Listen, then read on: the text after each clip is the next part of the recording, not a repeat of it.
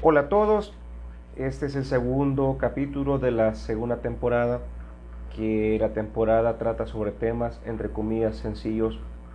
Y sencillo no, no lo hace poca cosa, tampoco lo hace necesariamente muy fácil de entender, por eso es sencillo entre comillas, tampoco es tan complejo y tan vasto como hablar de esquizofrenia, bipolaridad y temas que ya implican, vamos a decirlo así, mucho más bagaje científico y tal vez algo que no se pueda eh, resumir necesariamente en un, en un, podcast. Este día estamos presentando con el señor Pennington, eh, el invitado de, este día, eh, que ya es un, un, amigo que viene con, con, relativa frecuencia a estos espacios. Y en esta ocasión vamos a hablar sobre los malos hábitos que nos sabotean, pero que no nos damos cuenta que nos sabotean es decir, trampas muy sutiles que muchas veces nosotros mismos las fabricamos y como dice Nardone, el psicólogo italiano, muchas veces el ser humano construye lo que luego va a sufrir. Steven, ¿cómo estás? Bien, bien, Mauricio. Gracias por invitarme otra vez. Excelente. Estamos listos para empezar. Eh, estuviste de viaje en México. Este Steven estuvo de viaje. No sé cómo le hace eh, el que está en el mundo fitness. Si yo voy a México, Steven, yo me como 10 tacos por, por sentada y vengo como con 10 libras de más. ¿Cómo lo hiciste? ¿Cuál fue tu truco? Pero fíjate que aún así, sí aumenté, pero sí dejé dos días para comer, estuve siete días y dejé dos días para comer mal. ¿Siete días? De los siete días dejé dos solo ah, para, y el, día, el resto de los días comí bien. Entonces ah, yo ya sabía que igual comí como rico, como mi dieta me gusta. creo que nunca lo habíamos ah, hablado, pero hago la la keto, creo que ya te había Sí, digamos que no, no estás peleado con la comida no estoy y comer bien siempre. Como, como bien. Excelente. Ok, Steven, que bueno, pues tomemos nota, esas son claves que, que marcan diferencias. Sí, una dieta que te guste. Exactamente, una dieta. Y dieta entendiéndose como lo que se come a diario. Sí, no, dieta. Correcto, no una dieta en la que te encerras como una cárcel psicológica de la, de la que ya querés salir. Ok, Steven, empecemos con el primer mal hábito que los hemos estructurado en tres, obviamente esto da para más. No estamos diciendo que estos son los como los, los top o, una clasificación que hemos hecho, son los temas que tantos, exactos, temas que nos llamaron la atención y pues como ya saben, los temas los vamos improvisando. Empezamos con empezar y no terminar, Dios mío. ¿Para vos qué significa eso? Esto para mí es que, mira, muchas cosas. En primer lugar, este, habría que definir cuáles objetivos son los que nos motivaron a tomar cierta decisión. Por ejemplo, antes cuando yo iba al gimnasio, mi objetivo era estar fit, así te lo prometo. Yo cuando tenía unos 15 años, yo quería el cuerpo de Schwarzenegger en una semana. Una semana. Obviamente, pues yo me frustraba y en una semana yo, yo ya había retirado, este, eh, ya había tirado la toalla, eh, ya había dejado de ir al gimnasio, volvía a comer mal, o sea, era una, una locura. Actualmente voy al gimnasio de manera regular. Eh, de lunes a viernes es bien probable que vaya cuatro veces a, la semana o cinco, a veces tres. Pero voy con regularidad y pues ya no voy con la idea de que me quiero ver increíblemente eh, musculoso. ¿Cuál es tu Ahora mi objetivo es quiero una vejez sana. Quiero una vejez sana. He visto gente que sufre de la rodilla, de la espalda. Y yo dije, no, yo no quiero eso cada vez que voy al gimnasio, mi objetivo es ese, cuidarme para el futuro y, verme bien, básicamente.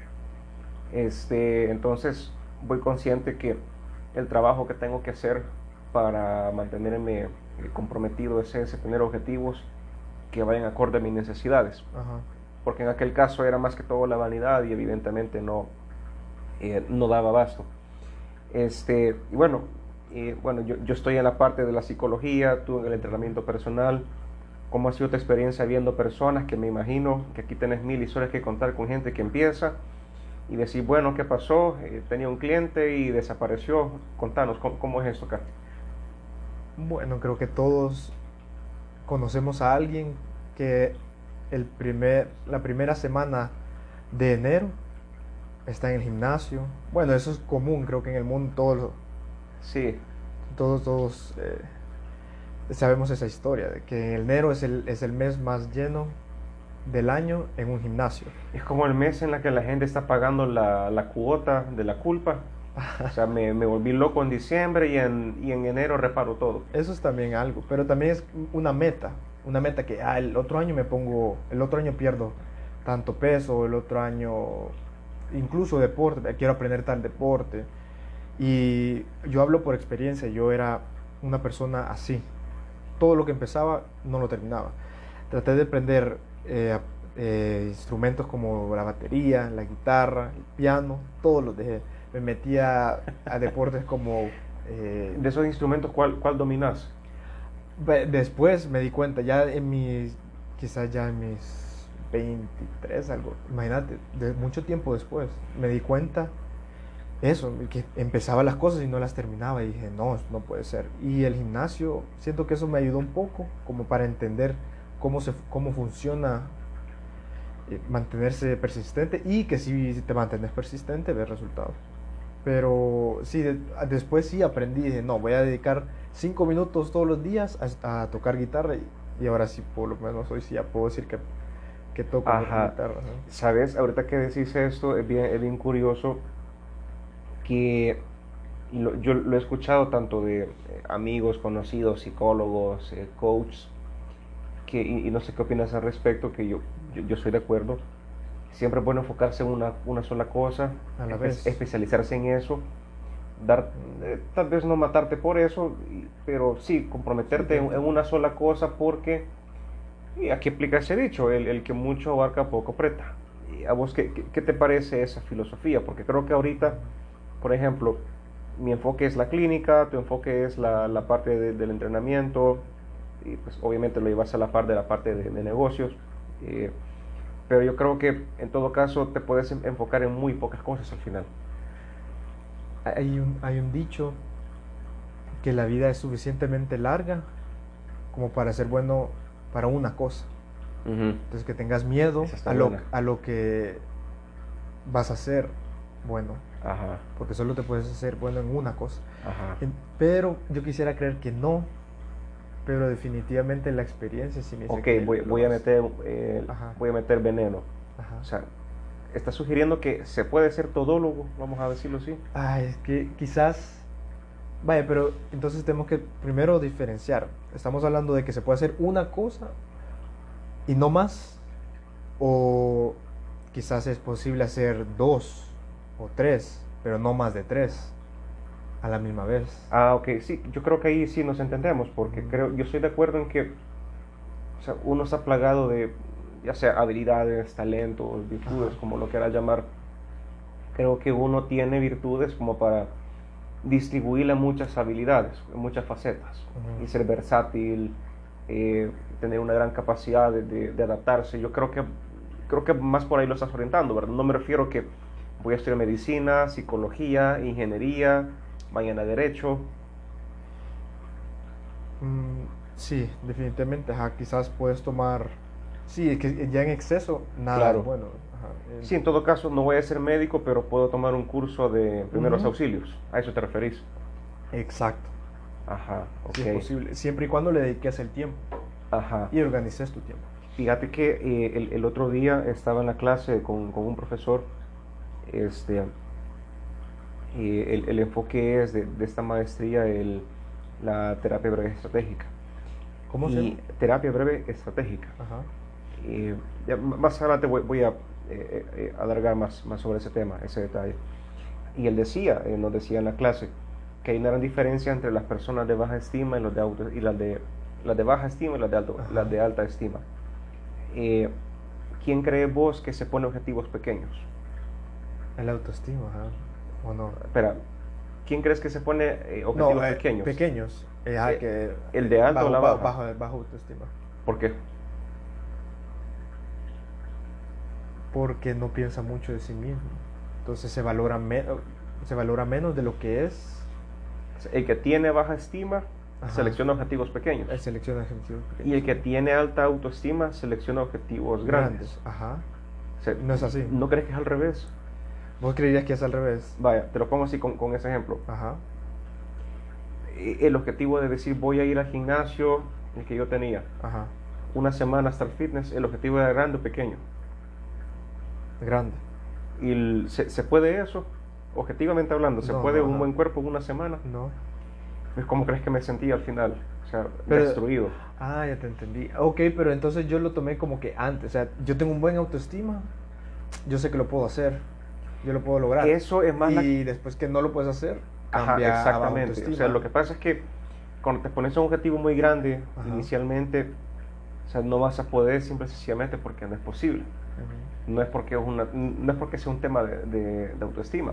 O sea, el, eso más bien lo que vos decís sería más la actitud hacia el objetivo.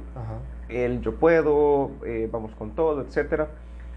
Pero ¿qué pasa? Que el que tiene baja autoestima está tan urgido, tan necesitado de subir su estima que por, por ley se pone un objetivo grande bajo la idea de que si, si lo logro, mi autoestima sube, pero un 2x3. En cambio, el de la autoestima alta se ha ido construyendo paulatinamente su, su amor propio. Entonces es mejor un pequeño éxito, un éxito a pequeña escala, que obviamente lo vas aumentando eh, con cada peldaño que vas subiendo, que estancarte en solo sentirte frustrado. Pero entonces estamos, vaya, entonces si regresamos a ese punto, estamos preguntando quién es, quién es más probable que haga sueños grandes en el futuro. Eh, para mí es el que tiene alta autoestima. Correcto. Vos decís que no. O sea, sí, pero me refiero a que sí, llegaste a algo grande, pero empezaste pequeño. Ajá pensar en alguien que llega al gimnasio con sobrepeso o alguien eh, con muy poca masa muscular. Sí, puede ser muy grande, pero tiene que pesar en pequeño por ley. a, eso me refiero. Y eso es lo que te va aumentando la autoestima eventualmente, porque va sumando, va sumando puntos a esa autoconfianza que a esa persona les caracteriza. A eso me refiero. Y por eso que a estas personas es muy mala idea decirles, eh, tú puedes, eh, todo lo que te pongas en este mundo lo vas a lograr, porque uno tiene muchas limitaciones. Sí. Y ah, regresando a ese tema, Pero entonces, por esa razón es que... ¿Qué dirías que es el, el mensaje correcto? el mensaje correcto es que vayas paso a paso. Okay. Y si el paso que tenés que dar es pequeño, pues hay que hacerlo pequeño. Pero siempre, pero entonces siempre estás diciendo, eh, todo es posible siempre y cuando des pasos pequeños. Yo creo que muchas cosas son posibles hay cosas que creo que no van a ser posibles nunca. quizás tu mensaje es nunca vas a volar. Probar, toma pasos pequeños. Exacto. Pero probar. Sí, vaya, eh, el, el, cuerpo que, que, todos tenemos, bueno, el, cuerpo, eh, vi el otro día la foto de tu antes y después, el six-pack, los hombros y, y, y, todo eso, te tomó un año, dijiste, construir todo eso. Pero que hiciste en todo ese año pequeños hábitos. O sea, objetivos. fíjate que eso es muy importante y esto muy poca gente lo sabe. Quizás alguien ve el después y dice, ah, Steven está mucho más grande, está más, más fuerte. Pero de hecho no, estaba muchísimo más grande, mucho más fuerte en la foto de antes. Ah, ¿en serio? el músculo siempre estuvo ahí. El músculo mm. siempre estuvo ahí. Simplemente no se ve porque estoy alto en grasa. Ah, ya. entonces no es que lo construí, eso, eso te estoy hablando que lo construí a través de que 10, 16 años, 15 años. Ajá, Es lo que construí hasta esta hora. O sea, Claro, y se construyó con pequeños pasos. Con te estoy hablando de, imagínate, 15 años. Y pequeños pasos quiere decir que al final, este, o sea, tu autoestima mm. la, la, sentiste por los cielos cuando ya viste el, el, como el, la misión concretada, el cuerpo que, que estaba buscando cada día que vas a levantar pesas, que aunque esté lloviendo, aunque, aunque esté bien nublado, aunque den ganas de quedarse en la cama, igual ibas y al final pues ese objetivo es gratificante para, para el ser. Y fíjate que eso está de por medio, la, poca tolerancia a la frustración, que hay gente que prefiere, para no frustrarse, dejar de hacer algo. O peor aún, que empezar y no terminar es no hacer nada nunca. Porque, ¿qué te parece esta frase? El que evita el fracaso evita el éxito. Muy buena y muy cierta. Y la otra, eh, lo decía Albert Bandura, un psicólogo eh, americano, él decía, eh, hacer algo no te asegura el éxito, pero no hacer nada te asegura el fracaso. O sea, frases muy, muy contundentes, a decir verdad. Entonces, este, yendo a la parte práctica Steven, ¿Qué recomendación das a las personas en este, eh, finalizando el primer punto, qué hacer en estos casos, cómo empezar algo y finalizarlo, o por lo menos empezarlo y mantenerse ahí. No necesariamente tiene que terminar porque uno lo decida. A veces eh, una enfermedad, la muerte, cosas bien extras, eh, eh, vamos a decirlo así, una mudanza, un cambio de trabajo, a veces pues te va a finiquitar un, un proyecto. Lo que mi recomendación, quizás como yo lo solucioné, bueno, primero antes que nada, muy importante, darse cuenta si sos una persona que, que tiene ese mal hábito de comenzar algo y dejarlo es lo más importante. Es decir, sí, yo soy así. Ok, lo segundo es, quizás para arreglarlo, lo que hacía yo, por lo menos, es ponerme metas. Ponerme metas y que no sean muy exageradas. Entonces, digamos, bueno, voy a probar esto por un mes. Vaya, digamos, en mi dieta. Eh, yo dije, lo voy a probar por una semana y si no me sirve, no lo voy a hacer. Pero como sí me funcionó, entonces aquí estoy. Entonces ya después de una semana dije, bueno, si está funcionando, me voy a, poner, me voy a comprometer un mes. Y terminé el mes y como ya, no sé, se vuelve, quizás se construye disciplina, no sé si, o como ves resultados te anima más, te motiva. Pero eso definitivamente así es, paso por paso. Entonces voy a hacer tal cosa y, y terminarlo. Y que dicho sea de paso, por lo que estoy viendo y por lo que escucho, es un proceso que disfrutas. No es que estás amargado esperando el resultado. Mm, que hay gente, por ejemplo, ah, justo de lo que estás diciendo, que hasta que ven el objetivo están felices. O sea, mientras llegan están amargados, de malas. disfrutar el camino también. Correcto, a eso me refiero.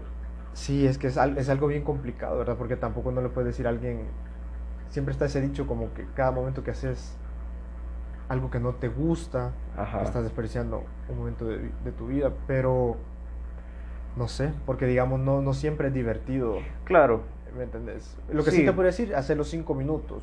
Y usualmente después de esos cinco minutos ya te claro, agarras el ritmo. Y... Fíjate que más allá de ese detalle de que no lo estás gozando, o sea, porque no, y es algo que lo hablo mucho con, con las personas y más que todo con pacientes en ciertos casos, es que yo digo, o sea, no todo lo que te gusta es bueno para ti y no todo no todo lo que no te gusta es malo. Entonces creo que hay partes del proceso que evidentemente no, no van a ser divertidos.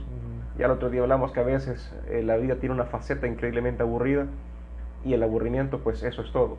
No es que eso significa algo, no es que hay que interpretar algo, simple y sencillamente es una dimensión aburrida de la vida.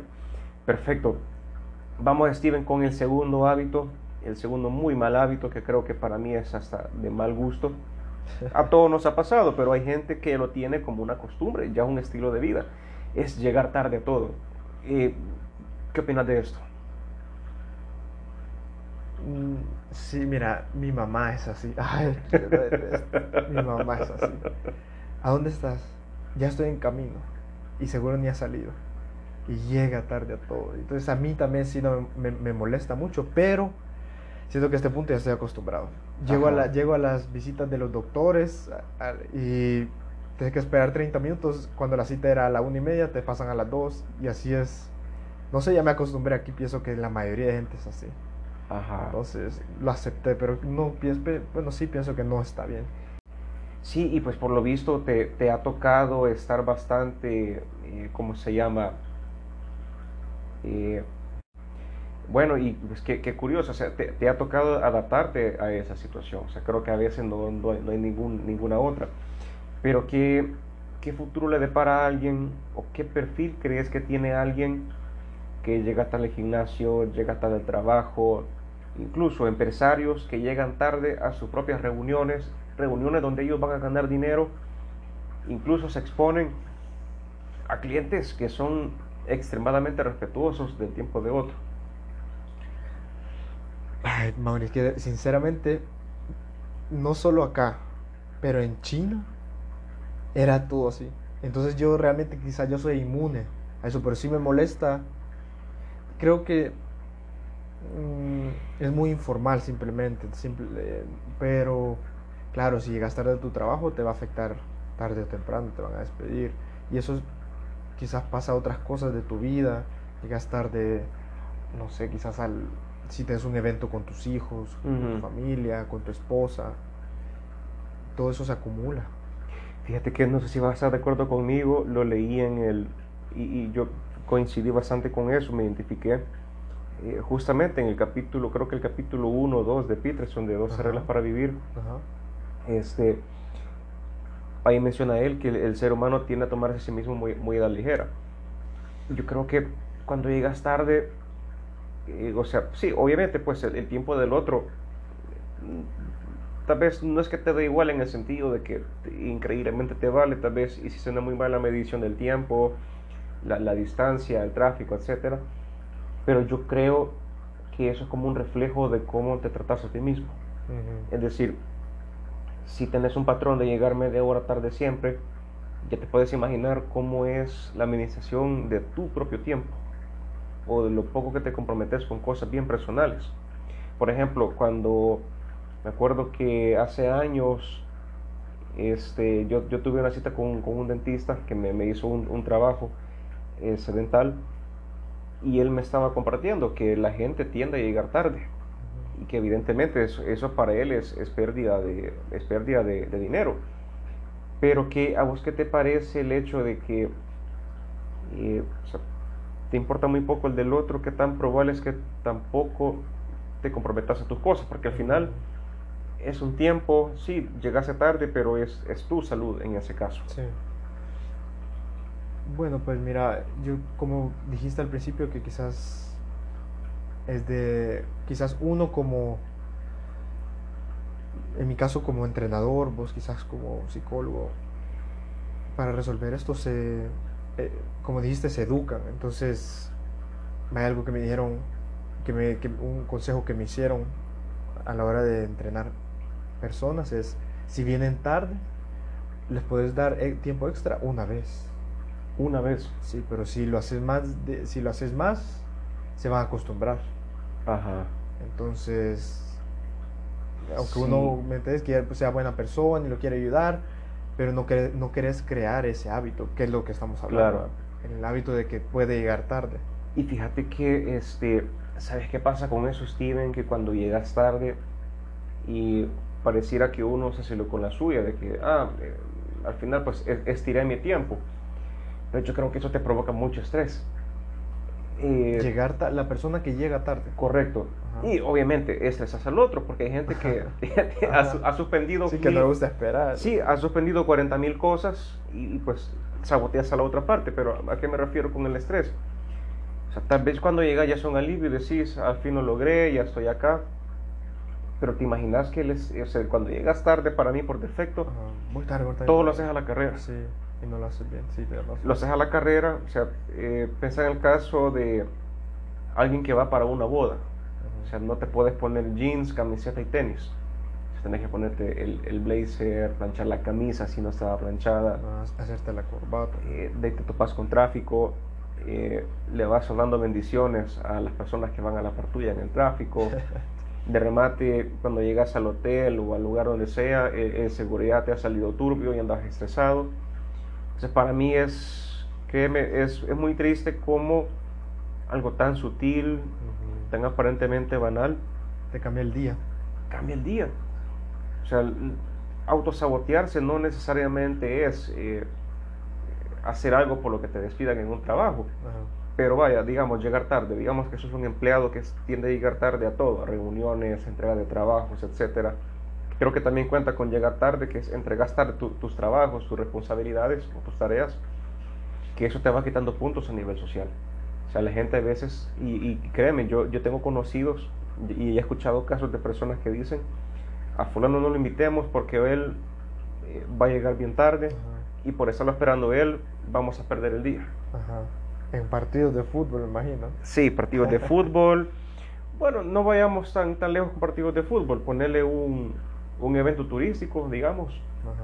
O sea, le has, le has, pagado un motorista, el motorista va corto.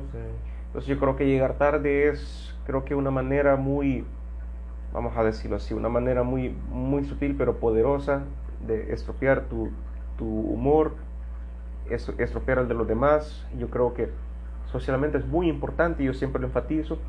Siempre en lo social hay que estar ganando puntos. No necesariamente haciendo cosas para caer bien, pero sí siendo conscientes y transmitir la actitud de te respeto, me importas, te valoro, etc. Ok, Steven, vamos al punto 3 para ir finalizando. Este me parece muy interesante. Eh, ver muchas redes sociales, televisión, todo aquello que sea relacionado al entretenimiento eh, a través de un dispositivo inteligente. Eh, ¿Cómo ha sido tu experiencia personal, ya sea cosas que te han pasado, cosas que has visto? Y sé que he insistido algo con lo del gimnasio, pero porque a mí también me ha pasado, ¿cómo te interfiere una tarea o la construcción de un objetivo estar viendo un teléfono todo el tiempo. Y lo peor de todo, a veces, seamos sinceros, viendo tonterías. Sí, es muy común y creo que, bueno, yo soy víctima y yo soy culpable totalmente. y es más, yo por eso me salí del... Yo tengo ahora mi cuenta profesional, pero mi cuenta privada, no, eh, profesional, a mi cuenta personal la había borrado porque desperdiciaba demasiado tiempo en Instagram. Lo platicas con alguien porque te, hasta te escuchan. Y entonces, y podía pasar hasta 30 minutos. Y me, ¿qué? Ya pasaron 30 minutos. Y, me, y, haciendo qué? Nada, absolutamente nada productivo. Y 30 minutos, te estás quedando corto con 30 minutos. Eh, ¿Verdad? O sea, te puedes echar hasta una hora. Estoy seguro que la muchísima gente hace más de dos o tres horas al día viendo Instagram. Fíjate que eh, yo creo que eso no lo había comentado, pero sabes que un caso que me inspiró para hacer el libro de, de Psicología de los Perezosos Ajá ese fue el caso de una, una señora con la que estoy platicando, no, no, no era, una, era una paciente, una señora que, una práctica casual de esas con la que te encontraste en alguien haciendo fila en un banco, eh, me estaba, estaba haciendo una especie de catarsis, que la estaba pasando muy mal, eh, no tenía trabajo y, y, pues una, una constante de quejas. Y cuando la gente empieza a quejarse, que creo que no, no está mal quejarse de vez en cuando, porque a veces la, la queja, entendiéndose más como que estás descargando algo, es válido. Pero el tono de la señora lo sentí de queja. Yo intuí, bueno, oigo a alguien que se queja, pero no, no hace nada. Yo le pregunté, ¿y qué, qué, ¿qué está haciendo? O sea, ¿y, usted qué hace, verdad? ¿Qué, ¿Qué, hace su día a día? Y me dice, no, mire, yo en la cuarentena, pues, eh, paso todo el tiempo este, y sentada en el sofá, hasta ocho horas en el sofá viendo el teléfono. Mira, te este, admitió, pero te lo admitió. Me lo dijo natural. O sea, no creas que fue una confesión, no creas que fue algo que lo dijo con un tono de pena, fue como ah, ocho horas. Dios mío, dije yo, este, ¿quién, quién, quién pasa ocho horas en el sofá viendo el, el teléfono? Y bueno, activé el, ojo clínico, yo no vi a alguien que estuviera deprimida. O sea, a veces se intuye, pues la persona yo la miraba eh, normal, de lo más tranquila, entendiéndose que normal es un término muy, muy relativo, muy subjetivo. Y pues ya a raíz de eso yo dije, bueno, eh, ese tema de la pereza para mí es interesante porque así como hay muchos casos, miles de casos que y, yo también te podría dar, pero 40 mil historias de, de, cómo yo he pasado demasiado tiempo eh, viendo puras tonterías en redes sociales. Y pues a partir de eso yo dije, bueno, eso, ese tema es muy interesante. Pero ¿sabes qué pasa? Que como es una actividad altamente placentera, y hay, hay, hay, un factor muy importante, que tú tenés el control. ¿A qué me refiero? O sea, vos decidís, cuando ya no querés ver una página de comida, por ejemplo, a mí, a mí lo que me pasa mucho en el scrolling es ver comidas. Y cuando me aburre la comida china, ¿qué crees que hago? Me voy a comida mexicana. Y ahí otros 15 minutos viendo tacos, viendo burritos, viendo cómo alguien está partiendo carne. Sí, una ah, locura. Ah, pero bueno, te entiendo, porque vos pues, te, te, encanta cocinar. A mí me encanta la cocina, fíjate, y, comer obviamente. Pero a mí lo que me gusta es ver cómo alguien está picando la cebolla, el cilantro. Es algo, algo muy placentero de tener un cuchillo muy, muy afilado y, cortar sí, carne o lo que sea. Es bien satisfactorio. Y vos como psicólogo, ¿por qué crees que es eso? Mira, lo que pasa es que es bien satisfactorio. ¿Pero por qué? Porque te alimenta como de que te, retroalimenta la seguridad en ti mismo. ¿A qué me refiero? Saber cocinar. Cocinar. Sí, por ejemplo, yo, yo tengo un cuchillo, un cuchillo muy afilado que me compré de, de, de cocinero. Si no tenés idea de lo satisfactorio que se siente cuando estoy cortando un chile verde y lo digo, ahí lo estoy haciendo igualito que lo hizo aquel chef. Ajá. Es como, te sentí como, hey, ah, yo puedo hacer lo que vi en, la, en, el teléfono. como cuando eras niño, mirabas a Goku en Dragon Ball Z tirar patada, decía, yo, yo, también puedo hacer esa patada. Ah, ok. A, eso me refiero particularmente. Y también, ¿verdad? Que todos tenemos algo de obsesivos. Y ver, cosas ordenadas es placentero. O sea, si ves a alguien limpiando un plato, si ves a alguien eh, chapodando un jardín, esa parte tuya se siente aliviada. Que decís, qué, qué, bonito ver eso. Pues a, eso particularmente hago referencia. Pero con el control me refiero a que sentís que tú mandas en el teléfono. O sea, cuando menos acordás, ya estás no te das ni cuenta. viendo en YouTube eh, unas cosas que vos el otro día estaba viendo en YouTube. Eh, me gusta ver mucho cómo algunos equipos de, fútbol juegan, cómo hacen combinaciones, contraataques de, del Chelsea, el Madrid, el Boca, etcétera. Bueno, imagínate, de estar viendo fútbol, estaba viendo cómo unos coreanos estaban partiendo patos pequineses. Ahí terminaste. Ahí terminé, yo dije, puchica, de, de, estar viendo fútbol a ver cómo alguien está cortando patos. Y yo dije, bueno, este, tengo lecturas, tengo clases, eh, tengo apuntes que, que actualizar y estoy aquí en el teléfono ya una hora. y sabes qué es lo peor, que, cuando ves el teléfono no estás parado, estás acostado, por lo general, o sentado en un sofá.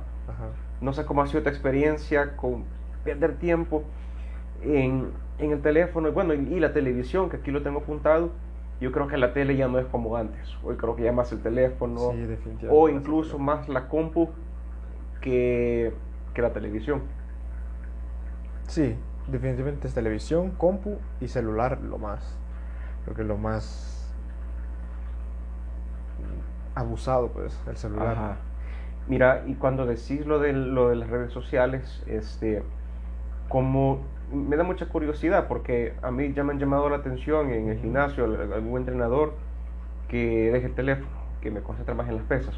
¿Cómo, cómo es tu, tu caso con esta persona? Sí, ¿cómo, cómo, ¿Cómo lo haces tú cuando de alguien vos vas a lo que vas y esta persona no suelta nunca el teléfono o se está texteando y de remate se carcajea. Es muy, muy común ver a la gente sentadas en las máquinas, en el celular y para mí no, no tienes, no entiendo, pero mm, quizás yo lo hago en otras ocasiones, pero para mí no tiene sentido, para, para eso quédate en tu casa, no vayas al gimnasio, si vas a ir, sentarte, medio hacer un poquito, o sea, pasar de una hora quizás pasaste 25 minutos en el teléfono. Sí. No sé, para mí no, no, no tiene sentido eso, no, no, lo, no, lo, no lo entiendo. Quizás vos explicarme lo que estás contestando, correos. que eh, creo que es, es, el hecho de que no estás en lo que estás. Ajá. Es decir, no estás enfocado. Eh, o simplemente no quieres estar ahí y más bien estoy porque tengo que, pero no quiero estar. Tengo que, y lo otro también, que aunque te guste, sin embargo, quieras o no, hay, hay conversaciones con personas que te atrapan. Sea, cuando estás levantando la mancuerna eh, para bíceps, y de ahí, ok, suelto la mancuerna, voy a ver qué me contestó fulana ah, okay, o fulano. Sí. Y, y, pues al final es cierto. Y yo creo que eh, querés hacer ambas cosas. ¿Sabes qué hago yo? ¿Qué, qué, me, qué me ha servido? Yo digo, ok Mauricio, o es esto o lo otro o sea, un, contrato al que llegué conmigo mismo es que solo me, me permito el teléfono eh, cuando estoy haciendo la elíptica y cuando voy a pesas, ahí lo guardo en el, ah, en el casillero. Y hay veces que ni modo, eh, perdí y ahí tuve el teléfono todo el tiempo. Eh, más me tardo en buscar la canción de Spotify que, que, quiero oír mientras levanto pesas. O sea, y al final sí me da cierto cargo de conciencia porque estoy consciente de que mi desempeño pudo haber sido mejor. O sea, no llego a la casa sudado, no llego a la casa con el dolor rico que se siente cuando levantaste bien las pesas.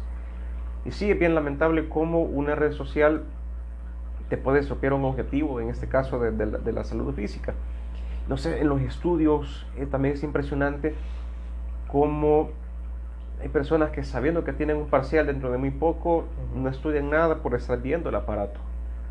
Y créeme, este, son casos muy lamentables porque... Es más común.